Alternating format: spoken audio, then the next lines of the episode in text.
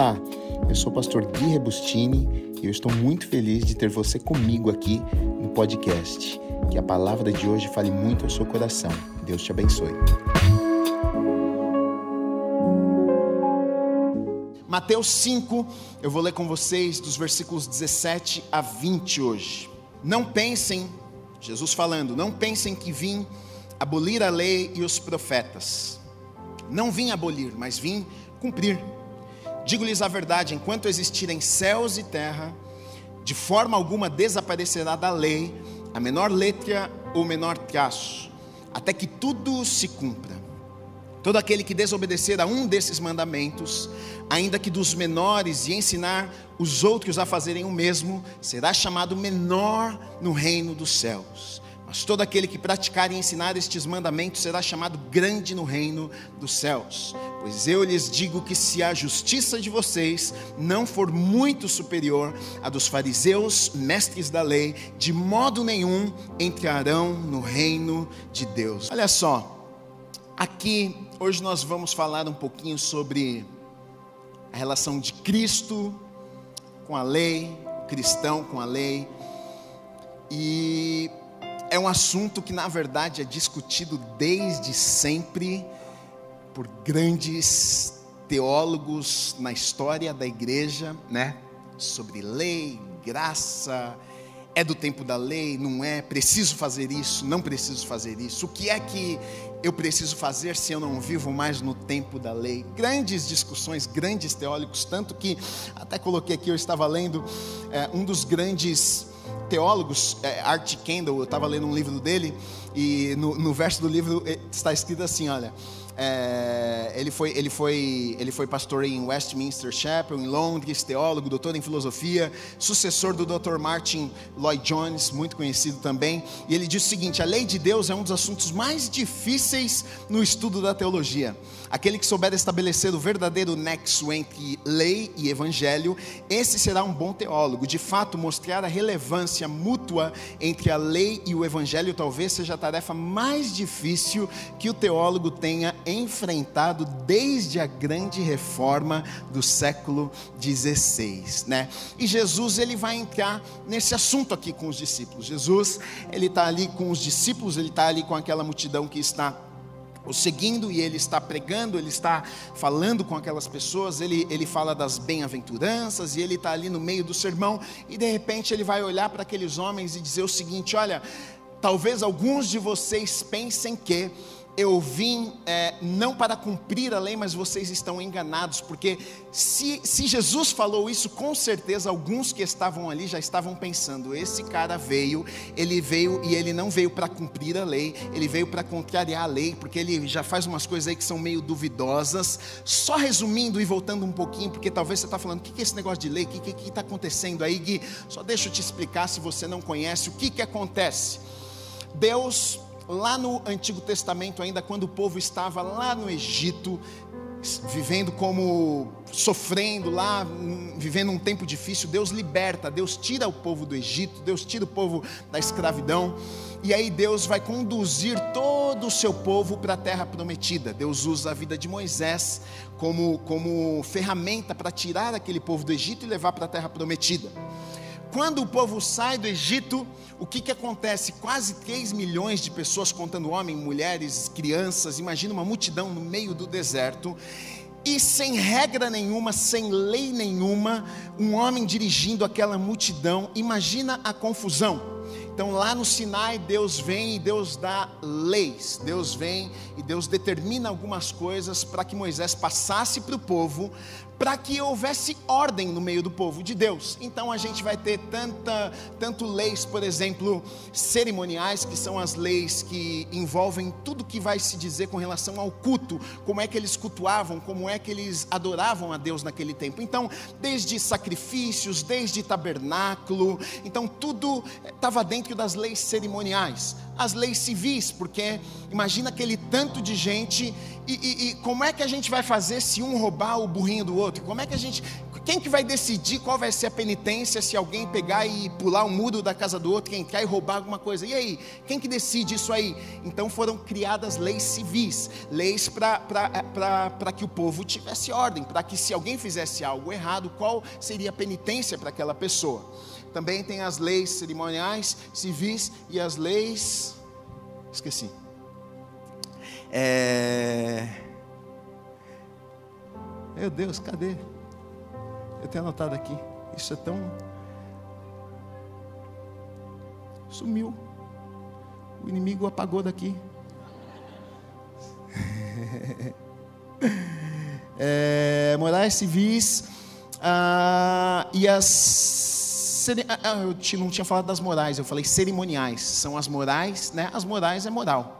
É, a moral é o nosso comportamento, aquilo que nós fazemos, civis, né? E as cerimoniais que faziam parte do culto, né? É, então, basicamente, todas as leis que você vai encontrar ali em Êxodo, você vai ver em Deuteronômio, você vai ver em Levíticos, basicamente todas as leis estão dentro dessas três divisões. Que era o que? Deus colocando algumas regras, algumas normas para que o povo vivesse em ordem, para que não fosse uma confusão. Então, lei era isso aí. E aí o que, que acontece? Os fariseus e os, os, escribas, eles obedeciam às leis, eles tinham os mandamentos e as leis como se fosse, que, que regiam na verdade a vida deles. Porque na verdade no Antigo Testamento o que acontece é que a forma de se relacionar com Deus era através da lei. Se eles obedecessem às leis, se eles obedecessem os mandamentos, se eles andassem certinho em tudo aquilo que a lei fazia, então eles, sim, eles, então eles estavam justos diante de Deus. Mas, e Jesus na verdade está confrontando todas essas coisas e questionando estas coisas, porque Jesus está falando com pessoas que cumpriam as leis, que faziam o que tinha que ser feito, que pegava lá o checklist e tentava com todas as forças fazer isso aqui não posso fazer, não matarás, não adulterarás, tá bom, não vou matar, não vou adulterar, não vou fazer isso, vou fazer aquilo, não vou fazer aquilo, e um monte de regras, e Jesus está confrontando aquelas pessoas, porque muitas delas, elas apenas faziam porque fazia parte de é da religião, fazia parte de uma lista de pode e não pode fazer, mas muitos estavam com o coração distante, na verdade não estavam fazendo porque amavam a Deus, não estavam fazendo porque estavam preocupadas no relacionamento com Deus, muitos faziam até para se aparecer, para se mostrar a outras pessoas, para que outros reconhecessem: olha como é santo aquele homem, olha como é um homem, olha como é uma mulher de Deus. Eles faziam muitas vezes para serem vistos pelos homens, e Jesus está confrontando tudo isso, mas aí ele vai entrar nesse assunto de lei, ele vai entrar e vai dizer o seguinte: olha, não pensem vocês que eu vim abolir, não pensem vocês que eu vim e eu não vou cumprir a lei.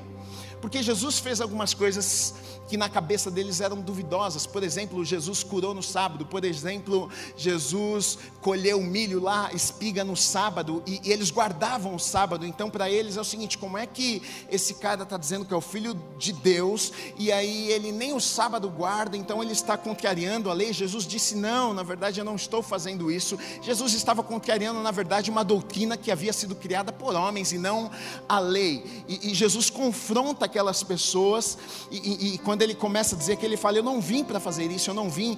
Na verdade, a lei é boa. Você vai ver que no Sermão do Monte, Jesus, em nenhum momento, ele vai contra a lei, ele não fala mal da lei, ele não diz: Olha, a lei é ruim, a lei, vocês não devem cumprir a lei, vocês não devem seguir, vocês não devem seguir os mandamentos. Você não vê Jesus falando isso, você vai ver Jesus falando que era bom, mas não bastava eles tentarem obedecer a lei se o coração deles estivessem distante de Deus, né?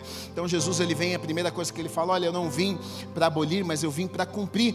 E se você for acompanhar a vida de Jesus, você vai ver que Jesus realmente ele cumpriu a lei, né? Desde que ele nasceu, ele, ele, ele, tudo que aconteceu na vida de Jesus, se você for olhar a vida de Jesus, você vai ver que ele cumpriu a lei e não apenas cumpriu a lei, como ele não pecou também. Além de cumprir toda a lei, ele também não pecou, ah, não teve pecado.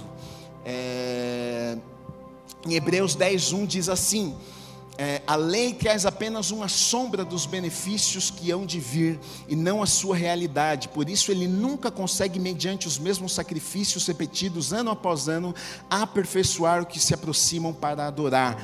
Depois, em Gálatas, no capítulo 3, 24 e 25, diz assim: Assim a lei foi o nosso tutor até Cristo, para que fôssemos justificados pela fé. Agora, porém, tendo chegado à fé, já não estamos mais sobre o, o, o, o sobre o tutor. Romanos 10, 4 4 diz assim: Porque o fim da lei é Cristo para a justificação de todo aquele que nele crê. Então, acontece que a gente começa até a ficar meio confuso, porque você lê um texto de Jesus falando com aquelas pessoas: olha, vocês têm que exceder, na verdade, a justiça dos fariseus. Eles cumprem a lei, eles fazem tudo direitinho no papel, Jesus diz: Eu vim, eu cumpri a lei, eu vim para cumprir a lei, não vim para abolir. E ele diz: Olha, vocês têm que exceder. Exceder, o que é exceder? É fazer mais, é ir além. O que, que Jesus estava querendo dizer com aquilo que ele está compartilhando com aquelas pessoas? Talvez alguns estavam olhando e pensando assim: como é que Jesus está falando uma coisa dessa? Porque se tem uma coisa difícil, se tem uma missão difícil nessa terra, talvez eles estavam pensando: é ser como um fariseu, é ser como um escriba, porque eles são extremamente rigorosos, eles jejuam todas as semanas, eles dão o dízimo, eles, eles, eles fazem muitas coisas, eles vão ao templo, eles, têm, eles oram três vezes ao dia.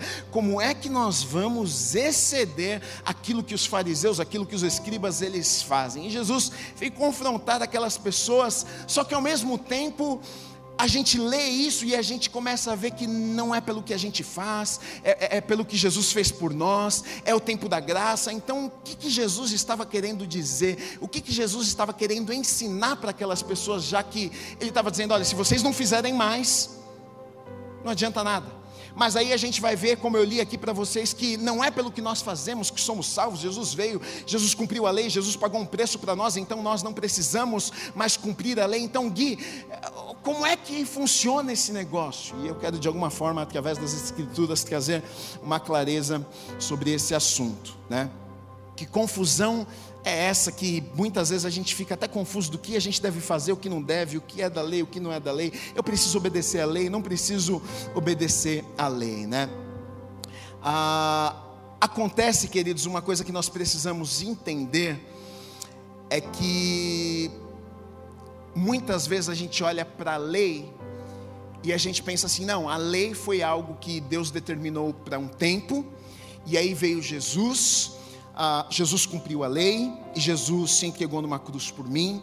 Então agora o que rege as nossas vidas não é mais a lei. A Bíblia vai dizer que nós somos justificados hoje como? Não é pela obediência à lei, nós somos justificados porque nós cremos, é pela fé, nós cremos no que Jesus fez por nós. E então por isso graciosamente Deus nos dá esse presente, então nós somos justificados diante de Deus, não pelas nossas obras, não por leis, não por aquilo que nós fazemos, mas por aquilo que Jesus fez por nós.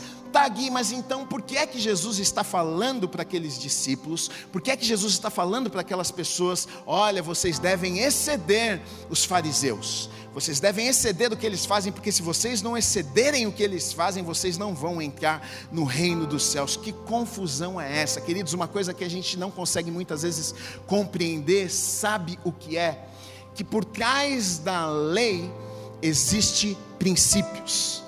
Muitas vezes a gente fica preso na lei. Eu preciso, eu não preciso, mas na verdade, por trás das leis, carregava, sabe o que? Princípios. E princípios não estão presos em tempo de lei, tempo de Jesus, antes da lei, princípios são princípios, e quando, se você olhar com esses olhos para as leis, sabe o que vai acontecer? Você vai ver que, mesmo em todas as leis, princípios estão por trás das leis, e sabe que na verdade o que eram as leis? As leis eram uma extensão, a lei, se você olhar, você vai ver que são princípios que fazem parte do caráter de Deus.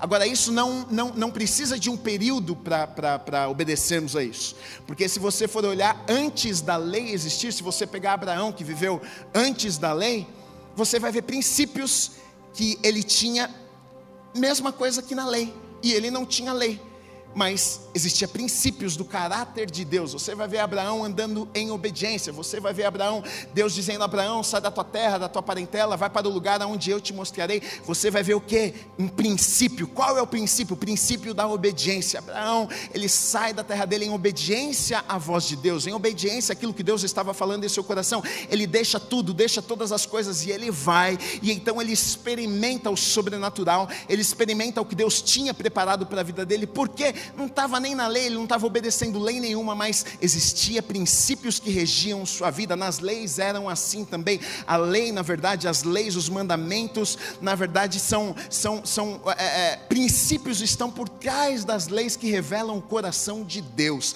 Tanto que, se você for olhar lá em, lá em Mateus 22, 37 a 40, diz assim: Respondeu Jesus: Ame o Senhor, o seu Deus, de todo o seu coração, de toda a sua alma e de todo o seu entendimento. Esse é o primeiro e maior mandamento. E o segundo é semelhante a ele: ame o seu próximo como a si mesmo. Destes dois mandamentos dependem toda a lei e os profetas. Então, olha só o que Jesus está dizendo aqui que se você amasse a Deus, se você amasse o seu irmão, todas as leis, todos os profetas, na verdade, dependiam disso aqui. O que, que Jesus estava falando? Existe um princípio que, na verdade, é a base para toda a lei, é a base para aquilo que os profetas falaram.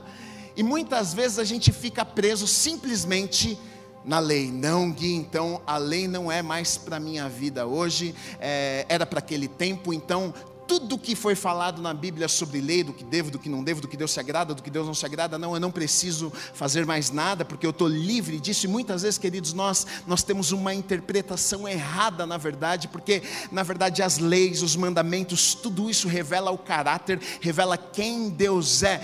é não adulterarás, não, não matarás, não darás falso testemunho, não, não adorará outros deuses. Isso é quem Deus é, o caráter de Deus. Deus está dizendo: olha, não mate. Então, ah, Gui, não, eu não estou mais no tempo da lei, então eu posso matar alguém, porque matar era, é um mandamento, é da lei, não, não, não é para mim nos dias de hoje, não, queridos, ali está o caráter, quem Deus é, o coração de Deus, e muitas vezes a gente pensa que estamos livres simplesmente pelo fato de que hoje não somos mais salvos pela lei, eu sei disso, nós sabemos disso, a nossa justificação diante de Deus não depende daquilo que nós fazemos, depende daquilo que Jesus fez por nós, porém, nós andamos em obediência, porém, nós observamos observamos a palavra de Deus, por quê? Porque todas as leis, porque tudo que os profetas falaram revelam o coração de Deus. E quando você ama uma pessoa, você quer fazer o quê? Você quer agradar aquela pessoa. Quando você, se você ama a tua esposa, o que é que você quer fazer? Você quer agradar a tua esposa. Se você ama um amigo, o que é que você quer fazer? Você quer agradar o teu amigo. Então, na verdade, a nossa obediência, ela não está simplesmente ligada a uma lei que nós precisamos cumprir por obrigação, mas na verdade verdade é, é por amor. Hoje não é mais por uma obrigação ou imposição, mas na verdade é por amor. Nós fazemos porque amamos, nós servimos porque amamos, nós cumprimos a palavra porque nós amamos, porque nós amamos a Deus e porque amamos a Deus, para nós é um privilégio obedecermos a Deus, é um privilégio andarmos debaixo daquilo que Ele disse que nós deveríamos viver aqui nessa terra.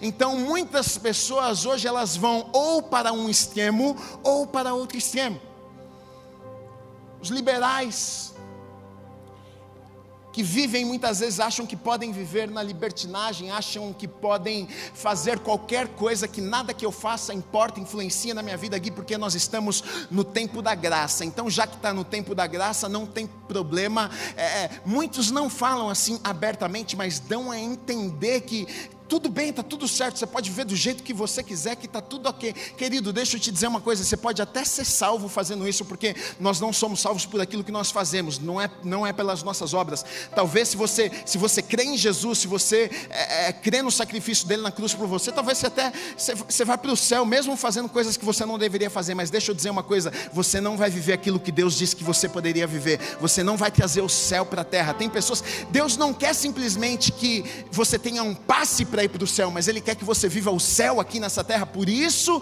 que existem princípios, por isso que existe a palavra de Deus que serve para direcionar as nossas vidas. E tem pessoas que simplesmente têm Deus como um passaporte para o céu. Não preciso fazer nada, aqui está tudo certo, porque o preço já foi pago, já que foi pago, eu vivo do jeito que eu quero, eu peco tanto que eu quero. Jesus já, já morreu, já o sangue dele já foi derramado em favor de todos nós que pecamos, então está tudo certo, eu sou feito justo diante de Deus por aquilo que Jesus fez por mim.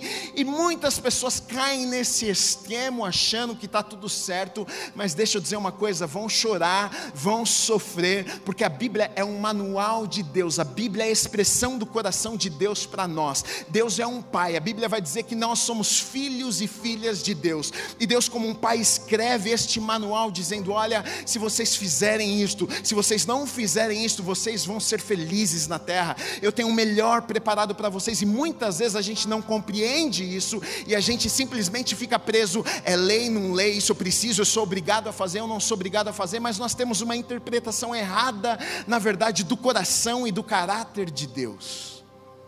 Quando nós vamos ler a Bíblia, a gente precisa sempre, sempre ler a Bíblia, sabe o que? Tentando olhar o caráter de Deus, quem Deus é. Quem Deus é. Qual era a intenção de Deus em falar isso aqui? Qual era a intenção de Deus em colocar as leis? Você acha que era para castigar o povo? Não, pelo contrário, era para fazer o povo ser feliz, era para livrar, livrar o povo de problemas e de sofrimento. E aí a gente pensa que, ah, não, então é para aquele tempo e não é para o nosso tempo, e aí a gente cai no engano e no erro de vivermos a nossa vida da forma que a gente acha que devemos viver Muitos vão para o céu, mas vivem um inferno aqui na terra, e não é isso que Deus sonhou para a sua vida. Ele tem o melhor preparado para você, Ele tem o melhor preparado para mim. A Bíblia é o nosso manual de como vivermos uma vida maravilhosa aqui nessa terra, e depois de termos vivido uma vida maravilhosa aqui nessa terra, nós estarmos com o Senhor por toda eternidade.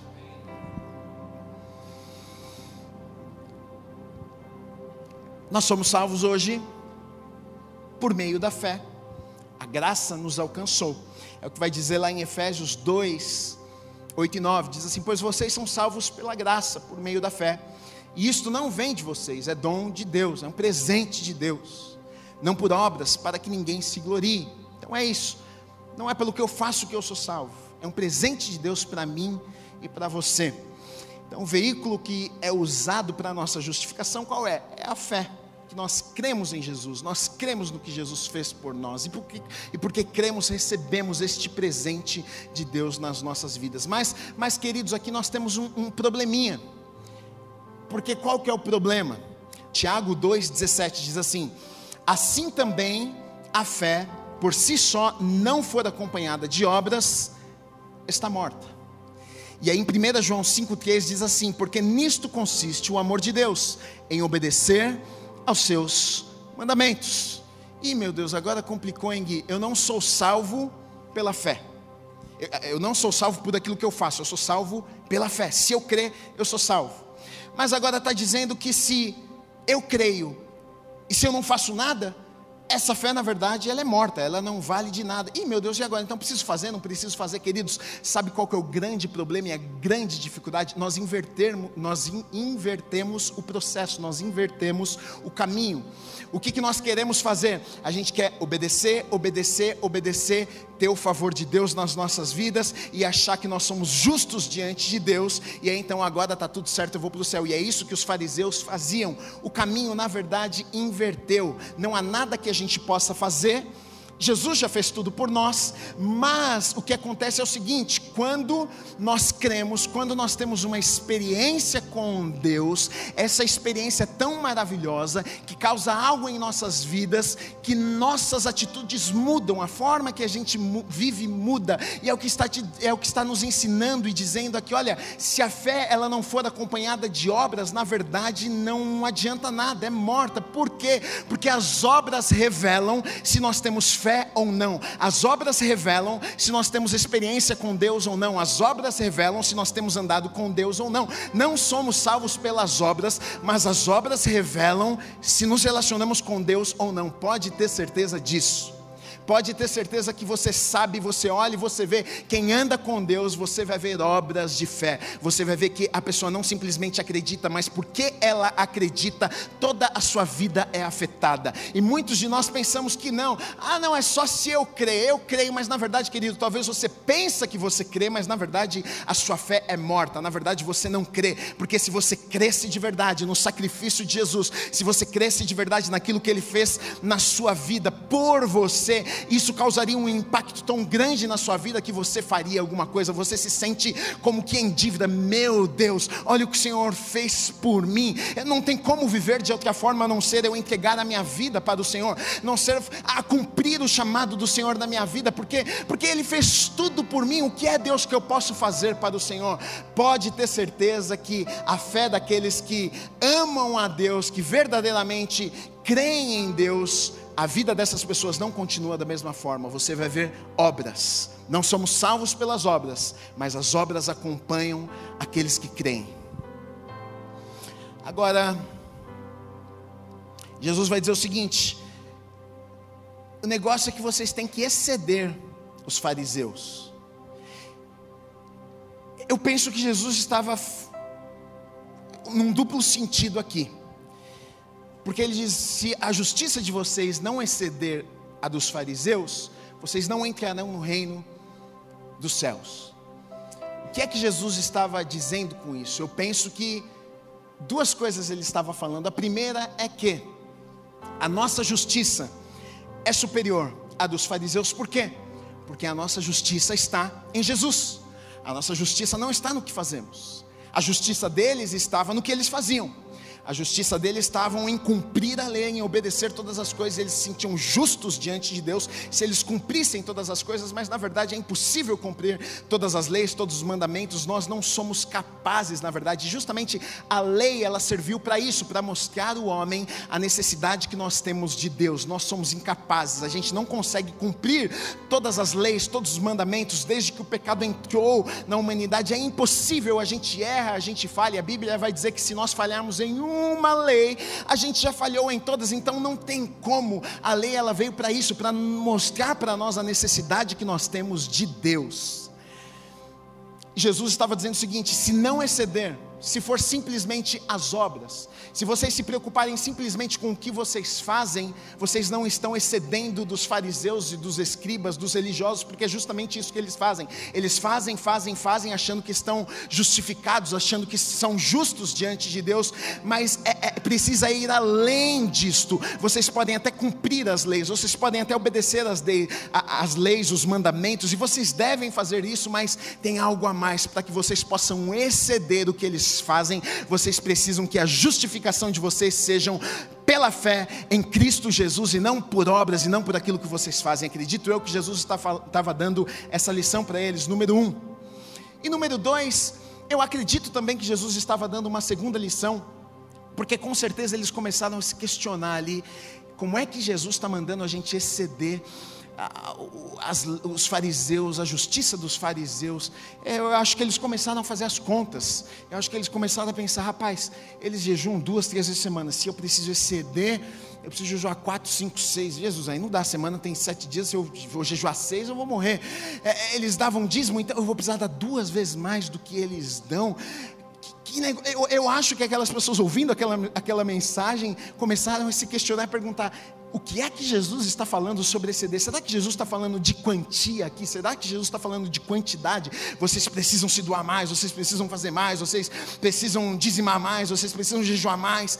Não, não acredito que Jesus estava falando isso. Jesus não estava, na verdade, falando de quantidade. Eu acredito que Jesus estava falando com eles ali, era de qualidade. Porque em todo o sermão do monte, queridos, você pega o sermão do monte e a mensagem principal do sermão, qual que é? É justamente essa. Eram pessoas que faziam, eram pessoas que estavam lá, eram pessoas que iam para a sinagoga, eram pessoas que obedeciam às leis, mas Jesus está dizendo: não é questão de número, não é questão de quantas vezes você está indo na sinagoga, não é questão de quantos dias na semana que você está jejuando, não, não, não, não é isso, porque a gente, queridos, muitas vezes, mesmo nós, a gente pode se tornar pessoas legalistas que a gente pensa que, é, não, se eu fizer, se eu fizer, se eu fizer, não, estou indo uma vez, se eu for três na igreja, se eu for quatro, parece que a gente está pagando uma penitência, parece que a gente está pagando um preço diante de Deus, e se a gente fizer isso, aí eu sou justificado, aí está tudo certo diante de Deus. Não acredito que Jesus estava falando sobre números, mas Jesus estava falando sobre uma entrega completa, aquilo que os fariseus não faziam,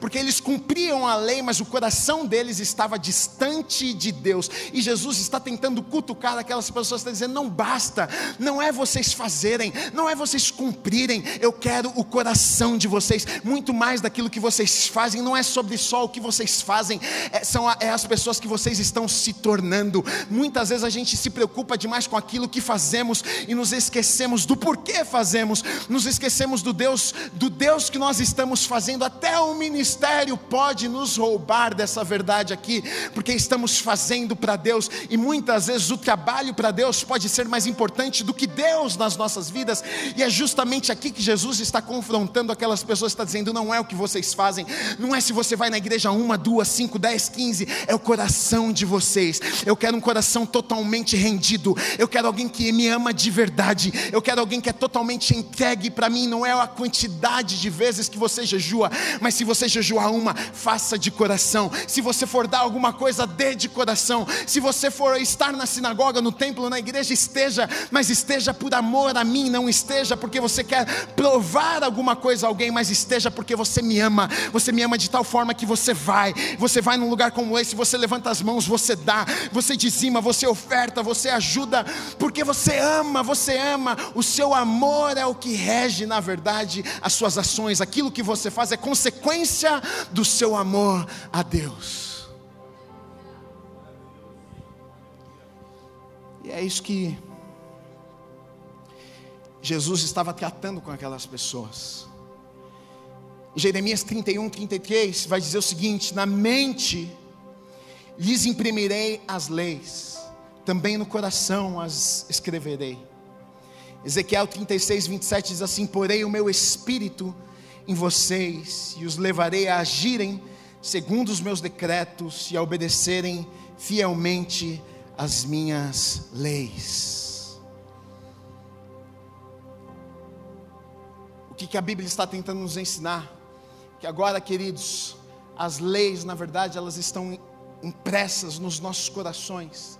Você não chega na igreja e alguém na porta da igreja diz para você: Olha, está aqui, Fulano, Fulana, essa listinha aqui é para você, tem todas as leis aqui, e você precisa cumprir todas estas leis, e aí, se você cumprir tudo isso aqui, se você não matar, se você não adulterar, se você não fizer isso, se você fizer aquilo, ó, tá tudo certinho, você é um bom cristão, seja muito bem-vindo aqui. Não, a, a, a, palavra de Deus está nos mostrando, agora não é mais sobre uma lista que nós temos, mas as leis são, elas estão imprimidas nos nossos corações. O que, que é isso, queridos?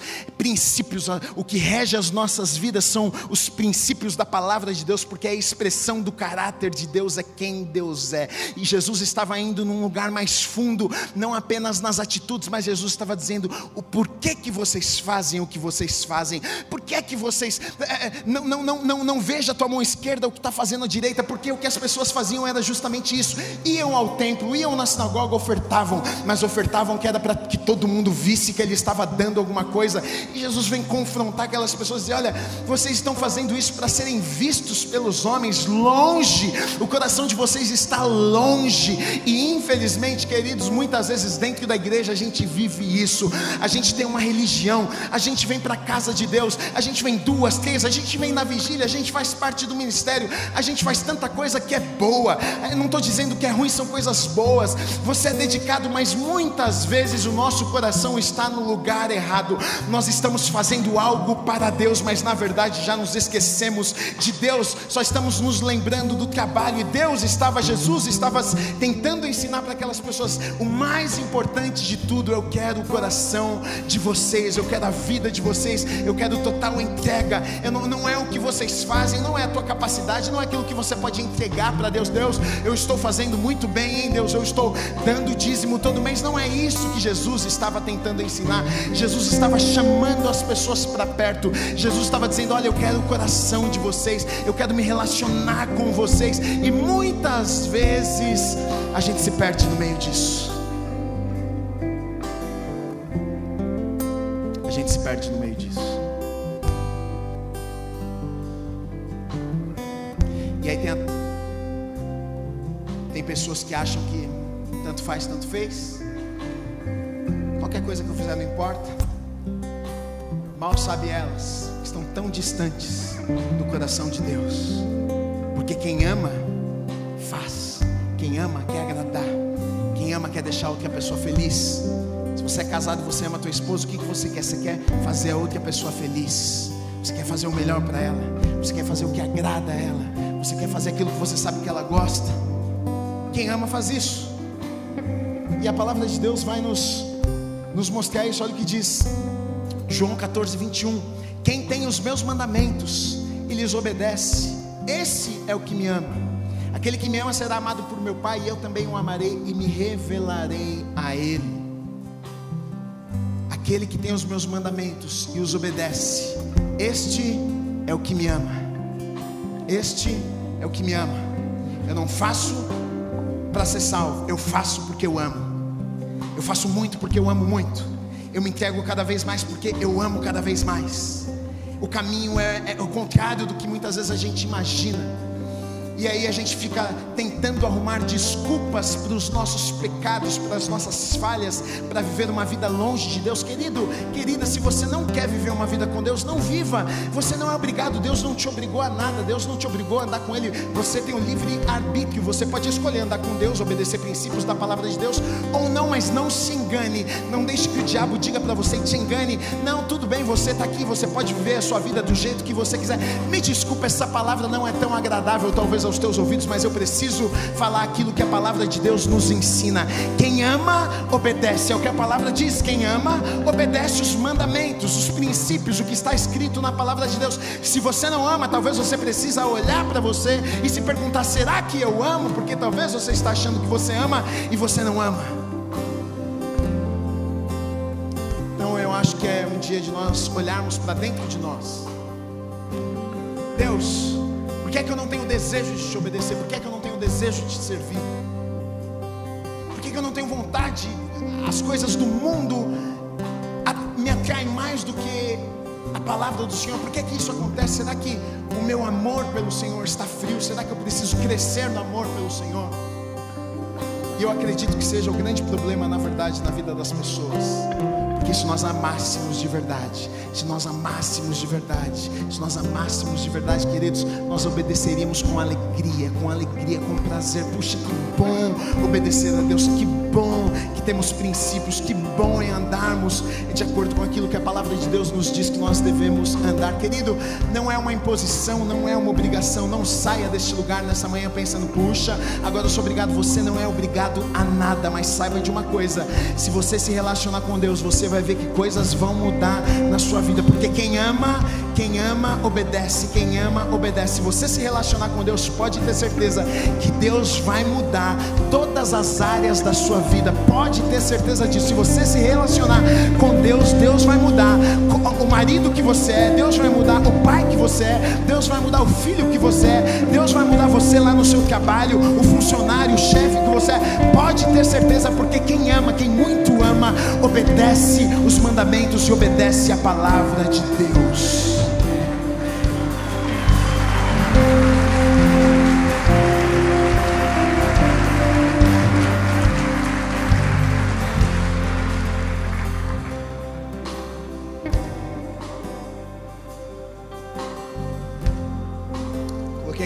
Portanto, espírito, lei, justiça, coração, todos se relacionam. Os fariseus pensavam que uma conformidade externa da lei seria uma justiça suficiente. Mas Jesus vem e apresenta um caminho melhor. Ele dá outra interpretação, na verdade, para a lei. Longe de contradizer a lei, não é isso que Jesus estava fazendo. Jesus endossa a lei insiste sobre sua autoridade e fornece uma verdadeira interpretação da lei que na verdade aquelas pessoas estavam em falta. E que Deus nos dê esse entendimento, que Deus abra os nossos olhos para que a gente não seja, na verdade, como muitos que estão dentro da igreja, mas a igreja não causa nada na vida das pessoas. Estamos sentados num banco de uma igreja, mas esse Deus que dizem que Ele está dentro da igreja, esse Deus não causa nada na minha vida e não muda nada na minha vida, querido. Eu já falei, querido, querida, eu já falei isso para vocês. Se este é você, deixa eu te contar uma novidade. Você está perdendo o seu tempo, porque se você, se você vem para a igreja simplesmente, ah, ouvi uma palavrinha legal, eu senti uma paz, um negocinho legal, mas isso não causa nada na tua vida, não adianta. O amor a Deus vai fazer com que a gente viva uma vida diferente, de tal forma que as pessoas vão olhar. E a Bíblia diz que o nome dele vai ser exaltado e glorificado, e as pessoas vão conhecer quem ele é através das nossas vidas. Fé sem obras é morta. Fé sem obras não adianta nada. Não me diga que você tem fé se eu não vejo as tuas obras. Não me diga que você crê em Deus se a tua vida não condiz com aquilo que você diz que você crê. Não me venha com essa desculpa, não. Eu ando com Deus. Se todas as suas atitudes são contrárias àquilo, a fé que você professa, não é verdade. Essa fé não é uma fé viva, é uma fé morta. É isso que a Bíblia está dizendo. Então, viva de verdade aquilo que você prega. Viva de verdade aquilo que você diz que você que você vive. Aquilo que você declara. Não, eu sou um cristão. a, a palavra de Deus que rege a minha vida, então, que as obras na tua vida acompanhem a sua fé. Amém. Você recebe essa palavra nessa manhã. Aplauda o Senhor Jesus. Pode ficar de pé.